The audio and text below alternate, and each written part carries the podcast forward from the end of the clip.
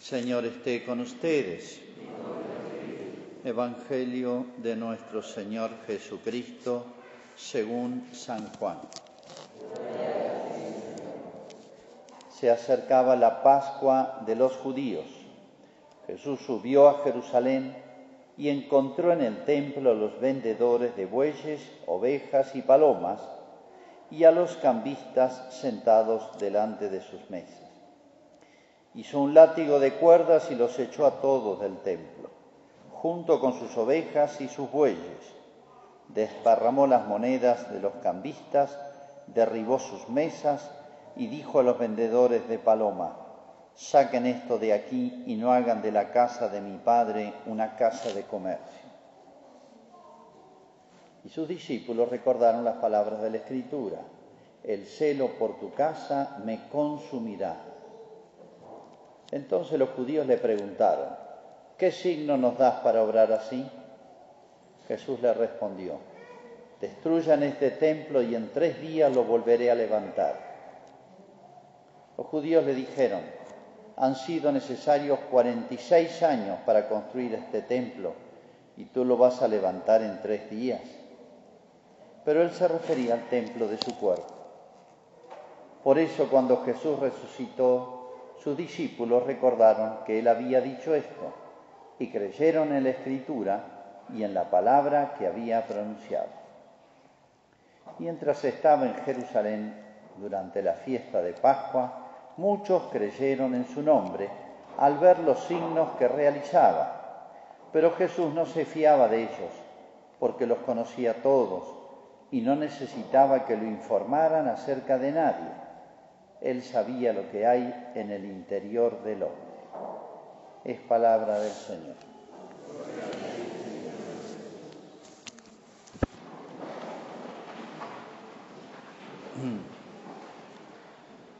En el Evangelio de hoy nos presenta un hecho tal vez desconcertante, que es Jesús se enojó, y no solamente se enojó por dentro, sino actuó de una manera muy violenta, casi diría. Y para mayor este, gravedad del asunto, esto lo hizo dos veces. Cuando comenzó su vida pública, esta fue casi su presentación en público. La verdad que eh, eh, no era del todo para ganarse la simpatía de la gente. Y al final de su vida, en la última Pascua en la cual él va a morir después de la entrada triunfal de Jerusalén, un episodio casi igual a este. Son dos episodios de la expulsión de los mercaderes del templo. Bueno, uno dice, bueno, un exabrupto de Jesús Jesús nunca demostró tener un carácter malo, así, irascible, intolerable, al revés, justamente. Eh, de mí que soy manso y humilde de corazón, la mansedumbre, la paciencia de Cristo. La paciencia de Cristo en la pasión es realmente sorprendente. Bueno, ¿cómo se explica este episodio? La pregunta sería, ¿está bien enojarse o está mal? en cuanto a nosotros, ¿no? Vamos a ver el ejemplo de Cristo. Miren, hay personas que por temperamento no se enojan nunca, con nada, y eso está mal, ¿eh? Algunos creen que es una virtud, eso está mal. Hay personas que se enojan por todo, por cosas pequeñas, y cada vez que se enoja son incontrolables, y eso está muy mal también. Jesús nos enseña el, llamémosle, el buen enojo, y yo diría junto a este buen enojo la buena tristeza. ¿eh? Son dos cosas que van muy juntas. La tristeza es como el primer paso, que es algo interior, y después la ira. Fíjense que Jesús demostró, en lo poco que tenemos de su biografía, tenemos la manifestación de algunos sentimientos de él, porque muchas veces tenemos idea de un Cristo demasiado, no sé cómo decir, eh, desencarnado, sin sentimientos, sin pasiones, etc. No es que se dedique eso, cuenta lo esencial, lo que nos interesa a nosotros, pero cuenta varios episodios significativos. Por ejemplo, el momento que dice que Jesús lleno de gozo dijo, yo te alabo Padre, etcétera, esa frase tan conocida, lleno de gozo. Y calculo que Jesús más de una vez se habrá reído de alguna tontera, algún chiste de los apóstoles o de algún episodio absurdo, ridículo. Cuenta otros sentimientos, sobre todo la tristeza de Jesús varias veces. Lloró, se acuerdan, por Lázaro, su amigo. Es otro sentimiento de Jesús, otra pasión. Y lloró por Jerusalén, su tierra. Lloró por su tierra, por su patria. Es impresionante este llanto al final de su vida. Demostró tristeza profundísima cuando el huerto dijo mi alma está triste hasta la muerte. Bueno, y acá muestra otra pasión. Muchas veces llamados sentimientos no es lo más correcto, sentimiento, sino el, nombre más correcto sería pasiones. El ser humano tiene pasiones, que son como los movimientos interiores de la sensibilidad, que están puestos por Dios en la naturaleza humana. Gozo, amor, tristeza, eh, esperanza, desesperación, ira, audacia, son once las pasiones. Ya los antes de Cristo, cientos de años ya estaban clasificadas, ordenadas, estudiadas por los más inteligentes en, en la tradición cultural griega y romana. Muy interesante, ojalá la psicología de hoy estudiara esto, estas genialidades ya este, descubiertas antes de Cristo. En la escritura aparecen de nuevo. Bueno. Vamos a una pasión que se llama es la ira y otra pasión se llama la tristeza. Son movimientos de la sensibilidad. No son buenos ni malos. Depende qué es lo que los motiva o depende qué hay en la inteligencia y en la voluntad antes de que nazcan estas pasiones. ¿eh? Yo me puedo enojar porque un referee cobró mal un penal y puedo armar un lío bárbaro por eso. La ira, tristeza, ira, es una desproporción. ¿eh? Capaz que es injusto, sí, pero no vale la pena. ¿eh?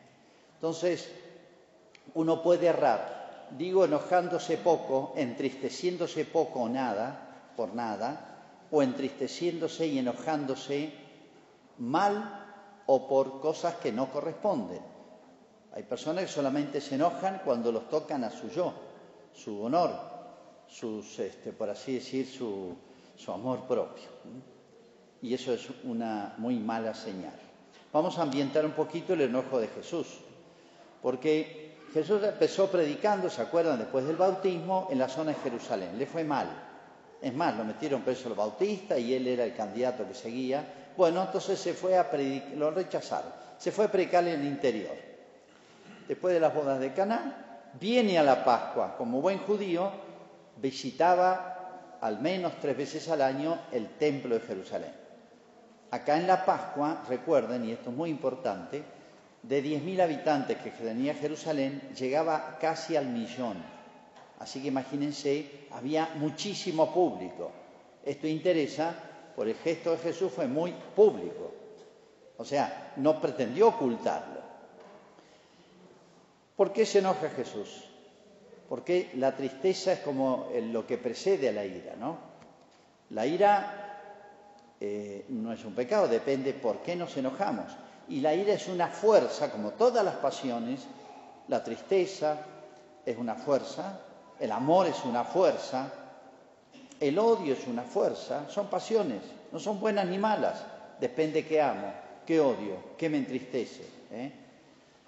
Bueno, Jesús iba a la Pascua todos los años, obviamente. Esta es su primera Pascua después de comenzó, eh, se presentó en público, en vida pública. Y ocurre este episodio. Realmente es muy impactante este episodio. ¿Qué había pasado? ¿Qué es lo que lo enojó Jesús? Acá dice que en el templo habían bueyes, ovejas, etcétera, todo. No vayan a pensar que los animales estaban adentro de la iglesia, como acá lo que se llamaba Templo de Jerusalén, eran distintos sectores. Había un sector que se llamaba el Santa Santorum, equivale al Sagrario Nuestro. Había otro lugar, el Santa, que significa equivale al Presbiterio Nuestro. Distintos grados de eh, presencia de la divinidad, distintos grados de santidad del lugar, distintos grados a donde podían acceder o el sumo sacerdote o los sacerdotes según las jerarquías. Después había otro sector donde podrían entrar todos, hombres y mujeres, y otros sectores donde podían ir paganos. El último sector, el más grande, tenía 400 metros por 600 metros, era una esplanada, una plaza, pero era parte del templo. Bueno, los judíos ofrecían sacrificio de animales. ¿Se acuerdan del Cordero Pascual? En la Pascua sacrificarían mil animales por día. Entonces había el lugar donde se sacrificaba, con toda la infraestructura que significa, ¿no? De agua, de lavados, etc. Sacrificaban bueyes. Pero sobre todo, como venían judíos de todo el mundo, ya que la mitad del pueblo de Israel o más vivía en países lejanos de mil o más kilómetros y venían a la Pascua, traían moneda de su país. Si querían sacrificar un cordero, no van a traer un cordero mil kilómetros. Lo compraban acá, en Israel. Traían moneda de su tierra, pero en Israel, para pagar el impuesto o para pagar una limosna, no podían usar moneda extranjera, tenía que ser moneda de Israel, porque no tenía que tener signos de caras, de figuras, de rostros de ningún otro rey, emperador o lo que sea. Era un sacrilegio, una profanación. Entonces, prestaban un servicio, los que vendían palomas, corderos, bueyes o cambistas. ¿Por qué se enoja Jesús? Si era un servicio. Bien, probablemente dos cosas. Acá él menciona una. Habéis hecho de la casa de mi padre todo esto que se llamaba templo, casa de comercio. O sea, el interés comercial, lo cual significaba también eh, eh, eh, hacer negocios sucios, porque imagínense, no es como ahora que tenemos en Internet saber cuánto, por, cuánto vale el dólar blue, el dólar solidario, el euro, y entonces uno sabe, te pago tanto. Ahí era arreglar caso por caso. Se prestaba todos los abusos imaginables. el comercio se presta a esas avivadas. En la Argentina estamos acostumbrados, cada vez que hay inflación, eh, el comerciante tiene la tentación de avivarse, ¿no? Hay que andar preguntando por todos lados. Bueno, acá algo parecido. Una persona venía de Persia, otro venía de España, otro venía de Cartago, de África. ¿Cómo sabía el cambio? Lo que le decían ahí, más o menos. Bien, lo que ciertamente pasaba era que el interés comercial era lo que primaba con el consentimiento y la aprobación y probablemente el acuerdo hasta económico de la clase dirigente de Israel, los que después lo condenan a Cristo, los que se escandalizan de Jesús, no se escandalizaban de eso, probablemente eran cómplices, ellos administraban todo el templo, así que era obvio. Esto les pegó a ellos, no solamente a los comerciantes. Entonces, por un lado, el, interés comercial y, por así decir, las trampas que habría, ¿eh? Las estafas que harían los que venían de lejos, sobre todo. En segundo lugar, probablemente el lugar donde se habían ubicado con los animales, se habían aproximado demasiado a la zona más sagrada, con lo cual era como una profanación. Y Cristo dice la razón. Tenemos una frase de él. Saquen esto de aquí y no hagan de la casa de mi Padre una casa de comercio. Es impresionante el gesto de él. Dice, los echó, hizo un látigo y los echó a todos del templo. ¿El látigo para quién era? ¿Para los animales o para las personas también? Capaz que para todos, ¿eh? Junto con sus ovejas y sus bueyes. Desparramó las monedas, tiró todo al suelo. Imagínense cómo se habrán puesto derribó sus mesas. Y a los vendedores de palomas dice, váyanse de acá. Bueno, acá está la razón, en la casa de mi padre hay que respetarla. Acá está, da Cristo el motivo. No es que me enojé porque soy un histérico, soy un irascible, soy un idiota, sino tengo una razón muy alta. Acá la razón va delante de la pasión, que es lo que corresponde, ¿no? Y les doy la razón, han hecho una casa de comercio. En la otra expulsión del templo dice, esto es una cueva de ladrones, es más duro todavía. Se ve que no habían aprendido, habían hecho lo mismo. Y el gran negocio lo hacían en Pascua, que venían camadas y tandas y tandas de personas. Bueno, acá está bien claro el motivo de Jesús. Era muy sensato, lógico, súper razonable. Pero acá detengámonos un instante en este cuadro impresionante, hermoso para mí, de la personalidad de Cristo. Él no venía con los doce apóstoles, todavía no los tenía. ¿eh? En la primera Pascua recién arrancaba. Tenía seguidores, discípulos, todavía no había elegido a los doce. O sea, acá Cristo se enfrenta solo. ¿Frente a quién? A una multitud. Estaba desafiando a todo el Sanedrín, que era la autoridad que después lo condena a él. Tenía 70 miembros. A la policía del templo, había una policía del templo. Habían custodios, habían todos los que toda la clase sacerdotal que, que era la que hacía los sacrificios, eran cientos de personas. Jesús se enfrenta solo a todos y apenas se animan a decirle una frasecita, ¿qué signo das para sobrar así? Me impresiona y me, entusiasma, me fascina la personalidad, la, la varonilidad, la virilidad de Jesús, el coraje de Jesús. Él solo enfrenta a todos. Lo que tiene que haber sido este episodio, ¿no? Los gestos de Jesús están descritos, no tenemos el tono de voz, tal vez ha dicho más frases que esta, pero esta quedó registrada como la central. La mirada de Cristo, todo, todo el conjunto, toda la expresión corporal, digamos, de Jesús. Lástima no tenemos la filmación, pero me encanta este cuadro de virilidad, de fuerza, de, de personalidad para defender las cosas de Dios.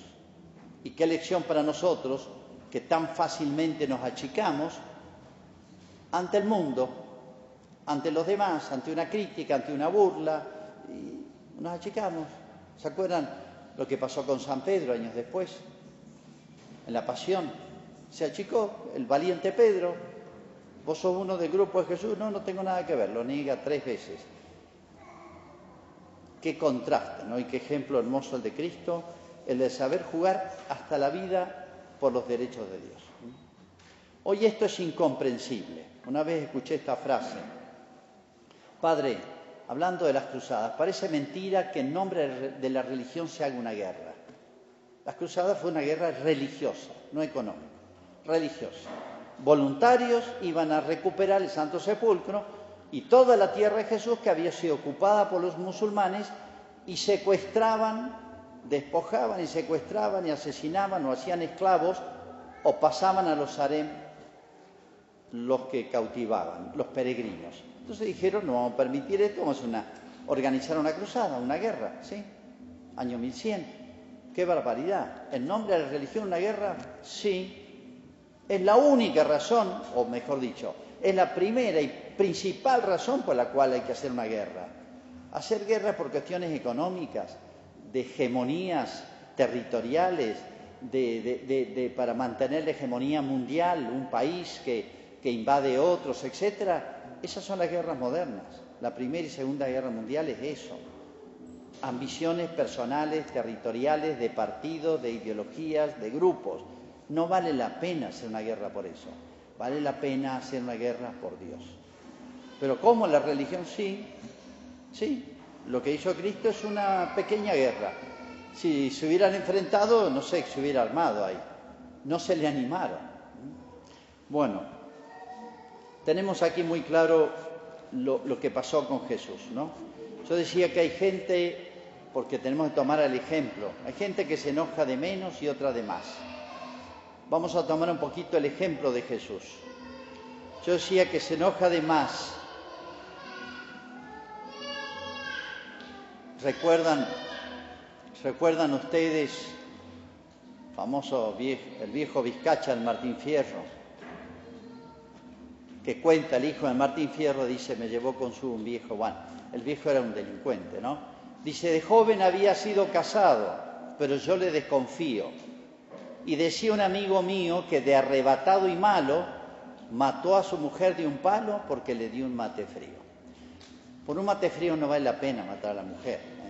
Bueno, pero por Dios vale la pena matar, morir o matar, o defender las cosas de Dios.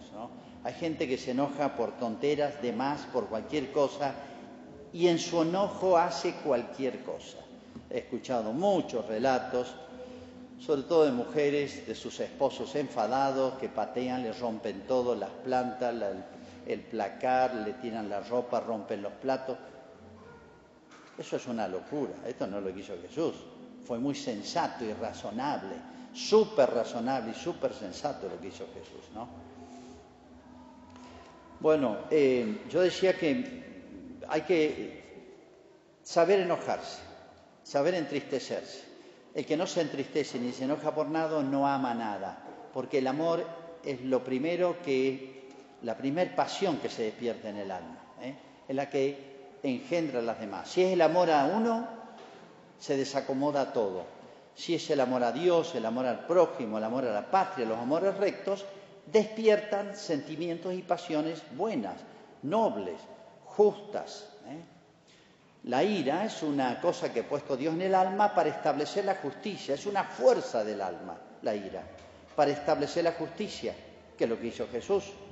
Es una fuerza para restablecer el orden, no para mostrar esto no me gusta simplemente.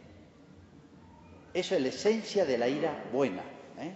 la ira santa como se llama, a la de Cristo o a la de los santos, que han habido tantísimos casos. ¿no? Bueno, ¿qué me debe enojar? Digo, y pongo ejemplos por si no he sido suficientemente claro. Uno dice, me entristece a la patria, de tantas cosas, tantas cosas. Pero también me enoja lo que está pasando en mi patria.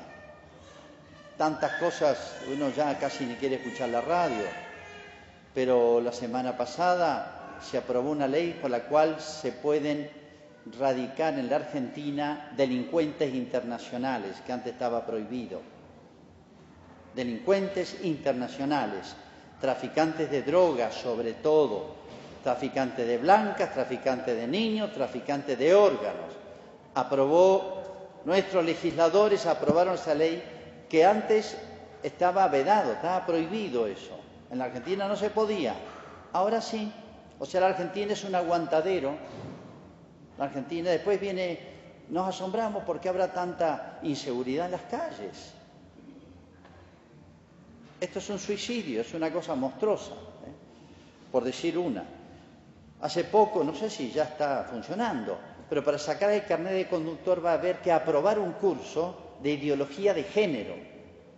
¿Me explican ustedes qué relación hay entre conducir un vehículo con, eh, con prudencia, con sentido común, a la ideología de género.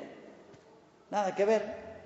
Presionan, la meten por todos lados. ¿Se dan cuenta que esto es una locura? Si esto no nos entristece, no nos enoja, es un test para el alma. Preocúpense. ¿Qué puedo hacer? Cada uno verá. Me entristecen y me enojan cosas de la iglesia incluso. De la iglesia, sí, el otro día, me, ya lo sabemos hace mucho, en Alemania se está gestando un cisma. Y sigue adelante, no pasa nada. ¿Qué es un cisma? Y una separación de la iglesia, un sector grande, van a fabricar otra iglesia, no es la de Jesucristo. Ya acaban de nombrar la, semana pasada la primera párroca. Una párroca, no es sacerdote, no puede ser sacerdote. Están presionando para que ordene mujeres. Bueno, se ha nombrado una primera párroca. Obviamente le dan otro título, pero va a ser quien, el sacerdote va a ser un empleado al servicio de esta mujer. No sé si es talentosa o no, no me interesa. Eso no ha ocurrido nunca en la historia de la Iglesia Católica. Eso va contra eh, toda la tradición cristiana. Sigue adelante. Peor, hay una diócesis del presidente de la Conferencia Episcopal de Alemania, donde ya es costumbre, y ahora él lo confirma con un decreto, que se va a dar la comunión a gente no católica, de otras religiones, que se acerquen a comulgar. Eso se llama sacrilegio, desde hace dos mil años, y va a seguir llamándose así. el obispo, presidente de la Conferencia Episcopal de Alemania, legitima el sacrilegio. Esto es gravísimo. No podemos decir, ah, una noticia más. Pasó un accidente, ganó no sé quién, el Milan, el Barça, no es un gol del Barça esto, ¿entiende? Esto no es, no es un resultado de un partido de fútbol. Estas son cosas. Después nos preguntamos por qué anda mal el mundo. ¿Dios nos ha abandonado? ¿Eh? Sí. Cuando el mal prospera, nadie lo para, hay muchos responsables, no solamente los que lo inician, sino también los que lo toleran, los que no dicen nada, los que no hacen nada, los que lo legitiman, los que le dicen, bueno, no es para tanto. Nos tiene que entristecer y enojar. Anoche estaba viendo la vendimia en Mendoza. No solamente la famosa vendimia gay, el rey gay es más importante que el otro. Es una, es una ofensa, es un desafío a Dios, es un insulto a Dios esto. No es una cuestión de opiniones. Hiere la opinión de algunos argentinos. Esa frase, no, no ese es el tema. No me interesa que hieran mi opinión. Me preocupa que hieran a Dios, las cosas de mi Padre. Bueno, la bendición, este, no sé qué pasó con los gays, capaz que uno de los... Pasaron a bendecir budistas, eh, musulmanes, pasaron como 15. Yo no sé, acá hay 15 religiones. No me interesa, podría alegar estadística, el 85% son católicos, apostólicos, romanos en la Argentina. Pero el obispo era uno de los tantos. Y apareció hasta una india que hacía un rito que no existió nunca, porque los indios no tenían ningún rito religioso de eso pero hacen cualquier cosa total, para los turistas, para los tontos. Este, esto es, miren, un, esto es como una blasfemia, es poner a Jesús al lado de todos los ídolos. Lean las cartas de San Pablo a ver qué opina. Esto es grave. Y nos acostumbramos, todas las religiones son iguales. Claro, qué lindo, nos unimos todas las religiones. Es lo mismo Cristo y Satanás, la frase de San Pablo. Es lo mismo Cristo y Satanás, no podemos unir una cosa con la otra. No digo que sea, entiéndanme bien, no digo que los otros pobres pastores, dirigentes, etcétera, sacerdotes, sacerdotisas, fueran diablos, pero no es la religión de Cristo y Cristo vino justamente a erradicar todas las demás religiones porque vino Dios, vino a decir desde ahora quedan sustituidos todos los cultos y queda esto. Bueno, hemos vuelto atrás y corregido a Jesucristo. ¿Nos entristece y nos enoja eso? Ojalá. Bueno, pongámonos del otro lado entonces. No solamente ese cuadro hermoso de ver a Cristo y uno dice, me siento orgulloso de seguir a Jesús. ¿Eh? Me da orgullo porque yo soy de Cristo, es mi equipo. Eh, tenemos la misma camiseta, ¿no? Bueno, pongo la camiseta de Cristo. Pero ahora veámoslo a Cristo y pongámonos del otro lado. Si yo era uno de los cambistas, ¿cómo me enfrentaba a Jesús? Y sí, de alguna manera, cuando uno no obra como debe obrar, está en ese lugar. Y les voy a poner un ejemplo que les va a extrañar. Santa Teresa de Jesús, una vez se enfrentó a Jesús. Ella era ya religiosa, monja, era una santita, ni pecados mortales tenía, pero tenía un defectito que era muy curiosa y charlatana. Entonces, en vez de dedicarse más a la oración, se hacía muchas sociales, digamos, en términos modernos. Es el pecado gravísimo de ella, terrible, imagínense que queda para nosotros. Y dice que tuvo una visión, eh, ella tuvo muchas manifestaciones extraordinarias, lo cuenta en su vida, dice, se me representó Cristo con mucho rigor, una palabra antigua español, o sea, me miró fiero dicho en castellano. Se me presentó Cristo con mucho rigor y dice que no se olvidó más, se corrigió y nunca más en su vida, bueno, emprendió todo un camino de santidad que ya sabemos dónde terminó.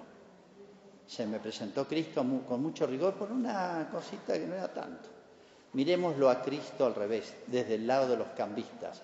De alguna manera, si nosotros no nos entusiasmamos, no nos entristecemos por el mal, y nos irritamos para establecer la justicia para con Dios, para defender las cosas de mi Padre, como Jesús dijo, recuerdan, los 12 años se quedó en el templo, ¿qué haces aquí? le dijo María, debo ocuparme de las cosas de mi Padre. Les estaba enseñando a los 12 años a los maestros de Israel. Ahora, de otra manera, hizo lo mismo, se ocupó de las cosas de su Padre. Ojalá entendamos lo que significa esto en cada uno de nosotros es distinto, cada uno está en lugares distintos. pero todos podemos y debemos, de distintas maneras, ocuparnos de las cosas de nuestro Padre.